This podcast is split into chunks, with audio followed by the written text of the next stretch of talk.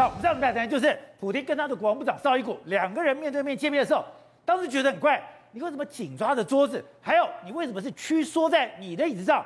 可是我们那时候其实流出来的只有片段，今天大家看得更仔细，他抓着桌子不是只是抓桌子，他是用力的抓着桌子，而且抓着桌子的时候，他好像是要努力的稳定他的身体，更不用讲再往下看，他的脚一直在打拍子，好像非常的紧张，非常的不安定。这到底怎么回事？连他去参加东正教的活动的时候，一直在抿嘴巴，一直在晃来晃去。哎，对，我们现在看到是这个东正教的画面，因为普丁的身体的健康跟状态，我们大家都在理解嘛。结果呢，这是普丁呢在这个周末参加东正教的活动，叫做午夜弥撒的时候，你看到普丁站在这边哦，被人家发现他一直在抿嘴唇，而且你看他身体在摇晃，对不对？好像站不住，微微的颤抖。对，而且你仔细去看他眼神哦，他的眼神是犹疑，而且是有翻白眼那种微叫。翻白眼状况，然后呢，他画十字的时候动作也非常非常的缓慢，所以大家都说普丁到底发生什么事情？你到底身体状况是有没有一些问题？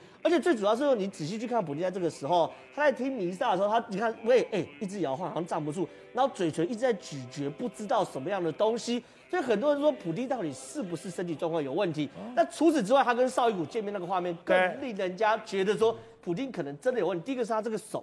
这个手跟脚要一起看，他手是抓住在这个所谓的这个桌子上的，桌脚的，显然显然不是很生气，因为他是希望扣住自己手，让自己手不要不正常的摆动。可他的脚呢，却不断在打拍子。那一般打拍子是心情好的时候在打拍子，可问题是你怎么可能会看到普丁在这个时候，绍伊古在跟他报告所谓的所谓的战况的时候，他心情会好？所以脚是不断的打拍子的，所以是很奇怪的画面。所以有人说这是帕金斯症啊，所以他的脚是一直在抖的，一直在抖的，在打拍子。好，你也可以说普丁无聊，可是他的手这样倒过来带我这边哦。普丁坐下来的状况，导播带的普丁坐下来的时候，他是没有办法自己下来的。一般来说，我坐下来的时候是很自然的这种。他脚是打拍子。对，所以呢，你看到普丁坐下来，他是要用手先去撑这个桌子，撑这个桌子。你看普京坐下，他手要撑，看坐的是非常非常吃力的。然后坐到桌子上，他手要这样扶住桌子，然后不让自己手去动。所以就是这个画面，就是这个动作，也就是以普丁，哎，普丁大帝以前做就是，我就直接这样坐下来了。他不是，他是扶着桌子。很缓慢才有办法下来，好像很痛苦，就是啊，然后都这样撑坐下后，瘫在椅子上，瘫在椅子上，他手好像有不自主的颤抖，他必须要这样撑住，否则会被拍到。因为他手如果有被拍到手这样不自主的颤抖等等的话，其实非常非常难看，所以才会出现这种动作。可他的脚是没有人控制，所以看完这个画面，很多人分析是有可能会有帕金斯症的状况。那另外一件事是普丁浮肿的面孔，我们已经讲过不止一次了，脸是肿的，类固醇的月亮脸是非常非常典型的。因为普丁过去的脸是非常非常消瘦的，而且算是英体的。可是最近几次看普丁哦，脸是肿的，他不止脸是肿，他连脖子也肿。你说你说有老人家有可能会变胖，这确实。可是一般来说变胖不会胖到脖子这一段，对不对？所以如果连脖子这段都那种整个浮肿，那就是类固醇的所谓月亮脸才有可能会发生状况。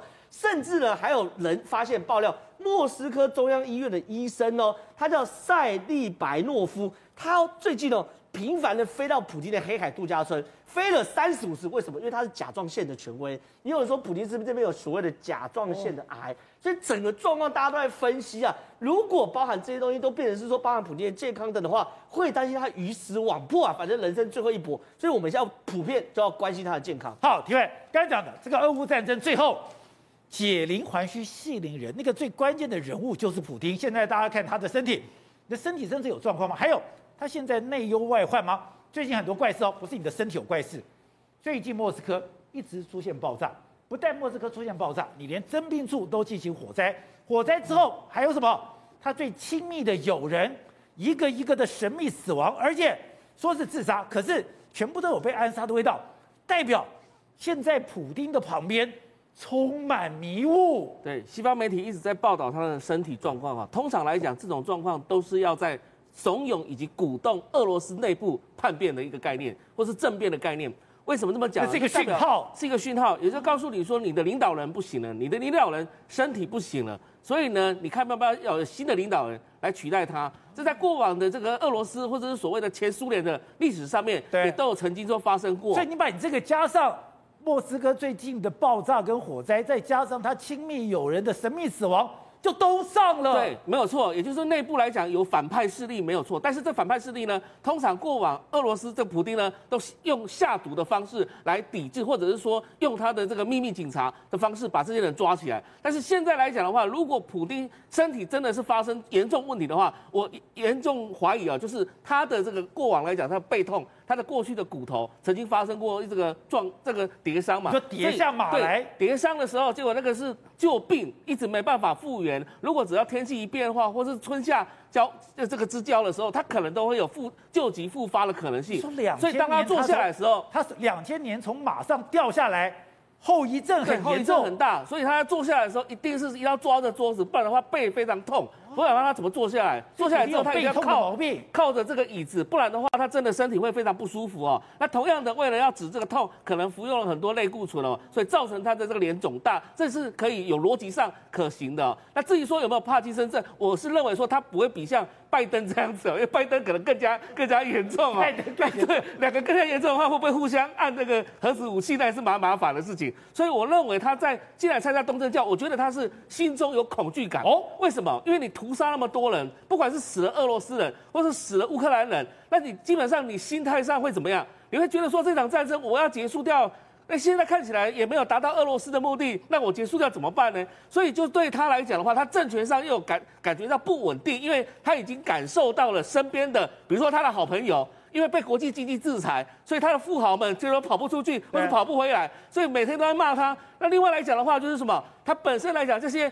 将士们或者少一股们，这些根本没办法打仗，所以就是说，你看，不堪用，对你不堪用嘛。那这几天来讲，这个战事战事非常复杂哦，因为你知道布林肯跟呃这个奥斯汀到了基辅去之后，其实他们做了一个动作，就是刚刚我们提到的任命那个三星退役上将对 Terry Wolf。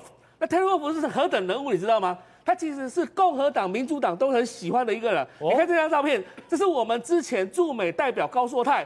高硕泰的旁边就是 Terry Wolf，哦，这个就是 Terry Wolf，最旁边就是 Terry Wolf，对，没错。然后旁边就是高硕泰，那时候是二零一八年的时候，我们曾经捐了一百万美元给他。为什么？因为他当时在担任清剿 IS 的这个伊斯兰国的这个重要的美国的这个所谓的副司令、副代表。也就是说，他事实上是在中东打过仗的。对，在川普时代的时候，就把他派去这个地方。那他以前在一九八三年到一九九三年的时候，曾经就是在什么苏联解体的时候。他是派美国派驻在德国的这个最高这个这个司令这司令官，专门在做后勤补给的这些东西，所以你知道他的专业就是什么？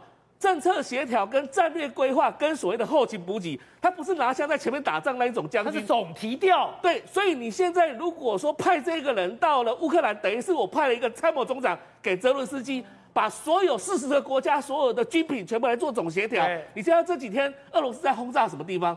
都在轰炸，比如说奥德赛港的附近的这个美国、英国的这个军用补给库，没错，还有三十九处的所有的军军用基地，都在轰轰轰炸这些后勤补给，因为他知道所有各国的军品已经进入到乌克兰了，已经送到这几个地方了。那有炸到吗？对，所以有有些地方有炸到，有些地方没炸到。那反过来，美国他们是轰炸了，也不是说美国是乌克兰的军队轰炸了这个。这个俄罗斯在进一些补给库，对，所以相互来讲，现在在做什么后勤补给的轰炸？现在原来你说顿巴斯大战之前，双方都要把对方的后勤给毁掉，毁掉之后，然后再来做这个战役啊。这个呢，美国派出了这一个专专业的这个 Terry Wolf，他本身来讲就是在协助乌克兰在做所谓的后勤物流的这一这一块了。对，是哦，是。另外一个也是在台湾关系，哎，台湾今天的股市大跌，跟上海一起有关系吗？嗯、现在不是说。上海守不住，对，现在冲到北京了。而且不只是今天台北股市大跌，今天中国股市跌幅更重，上海跌了五趴，深圳跌了六趴，这是大概从二零一五年那种股灾之后最大的单日跌幅啊！这真的是一个非常严重。为什么？因为现在大家都知道，上海要不是要解封吗？你不是说要赶快要社社会变清零之后赶快要解封吗？问题是现在大家看到上海的不但没有解封，是越封越严重了。而且北京现在也越来越严重。今天中午的最新的消息，北京的这个朝阳区啊，朝阳区已经已经变成小区的封控，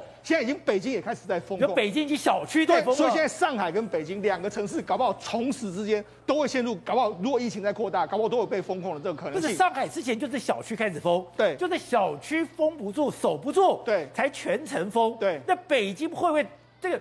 对，现在大家担心说北京搞不好也会大爆发的一个状况。好，那我们现在讲上海，上海现在到底多夸张吗？哎。不是说要解封吗？你不是有六百六十六家白名单都要去工作吗？但是问题是，不但没有解封，现在你在不论是浦东、浦西，晚上的时候你会看到很多那种车子载着什么，载着铁丝网出来，载着铁丝网出来，他就开始隔了，不是他，他现在是小区的门都把你完全把你封住，用这种小绿色的铁丝网把你封起来。好，那绿色铁丝网封不够之外，等一下。这是我家的门口，对，没错，我家的门口外面有个铁丝网把我封起来了。对，那你看，以后出来之后，哎，变成是我被关在这个笼子里的这样一个状况。那除了这个之外，现在还有用这种蓝色的板子把你封起来。哦、那除了这个之外，你看各式各样的这个蓝色板都要每一个小区去这样子把你封起来。很多民众都说，哎，我晚做，你看就这样，好像被关在笼子这样的一个感觉。就那现在晚上，就这几天的时候，你知道，包括说徐汇区、北菜区、松松山、松江区等等的地方，那民众开始起来抗议。为什么抗议？哎。我们被封得太严重了，啊，为什么这样？你看很多地区都晚上都出现这样。我们在其他的地区看到有铁条封门的，对，有整条街全部用封锁起来的，甚至有用电焊把你门给焊起来的。其他地方都没有讲话。对，可是上海受不了了。对，上海说哪有把人封门的，就闹起来了。对，很多地区晚上都很多人，就是他们有所谓的防防范区，还有解隔离的地区，马上就出来跟你抗议。跟你看，你看他们隔着隔着这个铁丝网，隔着什么跟外面的把我们封住了，在那边互相的这个抗议，甚至还有些地方还爆发了小规模的这个冲突。那除了这个之外，你看有一个上海的这个宝华宝华镇的这个党委书记去视察。视察之后，结果你看他被民众呛，他们民众呛什么？你看你吃的又白又胖的，你看我们都瘦成什么样子啊？你看就是这样子，呛他，呛领导，呛官员啊！你都知道整个这个，我现在都不敢这样呛领导了。哎，中国现在他们真的受不了，你饿个几天，他真的就敢呛所以现在整个中国上海地区来说，已经完全是大家完成乱成一片，还不止这样。那前几天的时候，不是有爆发？上上海复旦大学曾经有爆发说，天这个六四之后，复旦到底怎么了？对，听说复旦很严重。对，爆发六四之后最大的这个学学生运动，为什么这样？因为原本呢，他们在女生的这个，因为他们要这个监控这个疫情嘛，所以呢，他们在女生的浴室门口要装这个监这个监视器，就没想引起所有上海民这个复旦大学里面的抗议，就抗议之后，哎，他们校内里面爆发了部分的这个骚动，真因为他们被封了，他们也非常的这个。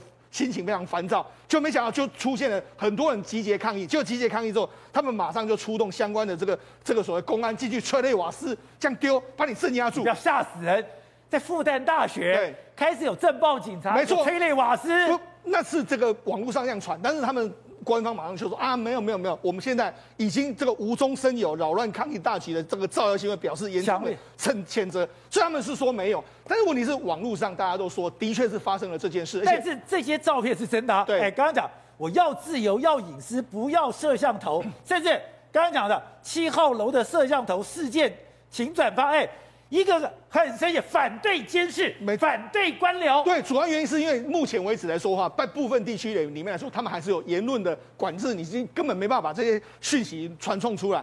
更可怕的是，这样的封城，对经济快垮掉了，而且真的经济快垮。你看今天的时候，我就讲。今天的上海股市跌了这个五趴，今天的深圳跌了六趴，包括说整个这个创业板全部都出现一个大跌的这个局面，等于是被血洗啊！那今年我问大家，今年其实全世界股市最弱是什么地方？大家一定知道俄罗斯，俄罗斯跌了四十一趴。今年的股市第二名是什么？第二名中国，中国，中国今年跌了二十二趴。也就是说，它事实上基本上呢，俄罗斯跌这么重没有问题，但是中国跌这么重。非常非常有玄机，为什么？因为今年他公今天他公布了上海今年第一季的经济成长率只有三点一趴，中国今年是四点八趴，也就是说中上海的经济成长率因为尾巴封城的关系，现在整个经济受到非常大的冲击。但是大家现在担心什么？哎，你这封城有完没完？还没有结束啊！没有结束之后，那还有出现一个更不利的事，就是人民币出现一个大幅贬值。哦、那人民币在过去一个礼拜贬了二点五趴，二点五趴什么意思呢？哎，这个真的是贬幅相当严重。外资开始在往这个外面跑，包括说中国的债市的这个资金在往外跑，所以看起来的话，全世界都已经开始对中国可能你经济出现一个非常大的冲击，他们在做一个相关的防范的这个措施。那台商会受影响吗？台商一定受到非常重要的影响。你看，事实上现在最新的消息是，连昆山的富士康两个厂里面已经有员工确诊，所以现在可能暂时的这个减缓，哎，暂时的停工。苹果因为这样，你看苹果做了一个决定。过去他们新新产品的研发东西都是在中国，就终端产品的研发在中国。他现在准备把它移到海外去，甚至连美国有一个非常重要的这个半导体叫安森美半导体，他做全世界最大的车用的这个公司，他都说我准备把我的营运总部、亚洲营运总部从上海要迁到新加坡。那甚至韩国企业也说，哎，我们准备要撤离这个中国。所以因为这一波的疫情的影响，除了极端清理自己影响中国自己本身之外，外资可能也开始投下一个所谓反对票。